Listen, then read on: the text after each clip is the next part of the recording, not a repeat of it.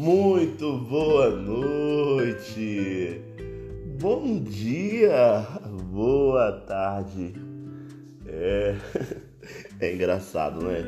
Eu sempre começo dando boa noite.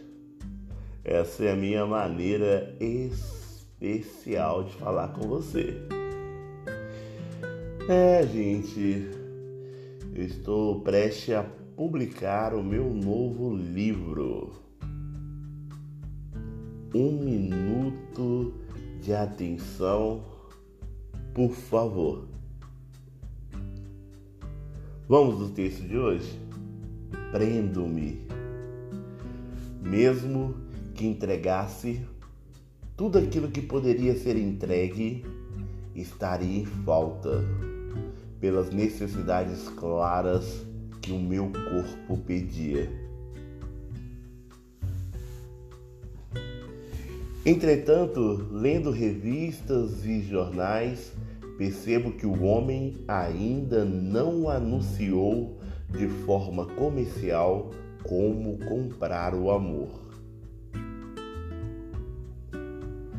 Na banca da esquina, um homem magro, bigode feito e poucos dentes frontais contava ao Zeca que naquele dia o amor havia chegado à horta. Expressão essa Drummondiana. Mas a sabedoria do homem ia além quando falava sobre o amor, que pode ser além de duas pessoas ou dois corpos. O amor poderia estar no ar na sensação de um bom perfume e até na comida que gostamos. Minha cabeça maluca não encaixava na conversa. Precisava entender o amor de forma carnal.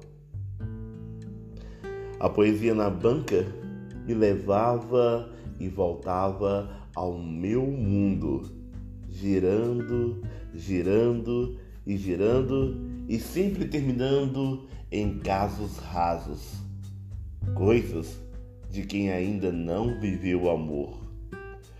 O medo não deixou o amor bater na horta. Esquisito.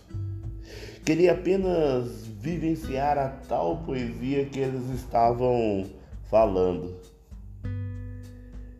Escuto o ruído de chocalho uma borboleta linda, toda azulada e com pintas pretas.